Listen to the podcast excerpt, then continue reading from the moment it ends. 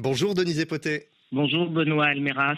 Votre première tête d'affiche euh, aujourd'hui est originaire euh, du Congo. Elle est diplômée en droit international euh, de l'Université libre du Congo. Elle s'appelle Vanessa Metou. C'est une militante pleinement engagée dans la défense des droits des jeunes.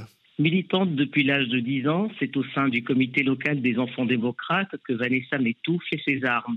Quelques années plus tard, grâce au programme du Young African Leaders Initiative, elle affirme son leadership et participe à plusieurs activités impliquant les jeunes filles de sa communauté. Elle préside pendant un an la branche congolaise de la Young African Leaders Initiative, puis décide de fonder l'ONG LONA, qui en lingala signifie semer. Le principal objectif de l'ONG, accompagner le développement des jeunes à travers des actions de sensibilisation dans les secteurs de la santé, de la paix, de la justice et des droits de l'homme. Pour les jeunes filles, l'accent est mis sur l'entrepreneuriat. À plusieurs reprises, Vanessa Metou a représenté le Congo à des conférences internationales sur la jeunesse. Elle est depuis 2018 membre du Conseil consultatif de la jeunesse de l'Union africaine. Et à ce titre, elle mène aux côtés du président de la commission de l'organisation panafricaine des plaidoyers auprès des décideurs sur les thèmes des 4 E pour entrepreneuriat, éducation, engagement et emploi.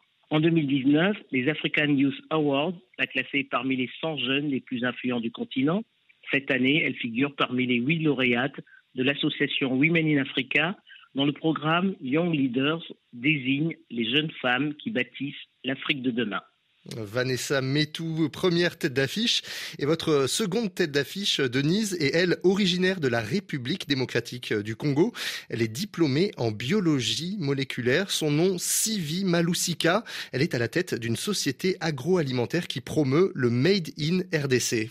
Lassé de s'entendre dire que les produits exportés étaient mieux présentés que les produits locaux, Sivi Malusika, après une carrière dans les ressources humaines, décide de créer son entreprise agroalimentaire afin de valoriser le Made in 243, l'indicatif de la RDC. Son slogan Savourez les plaisirs de chez vous.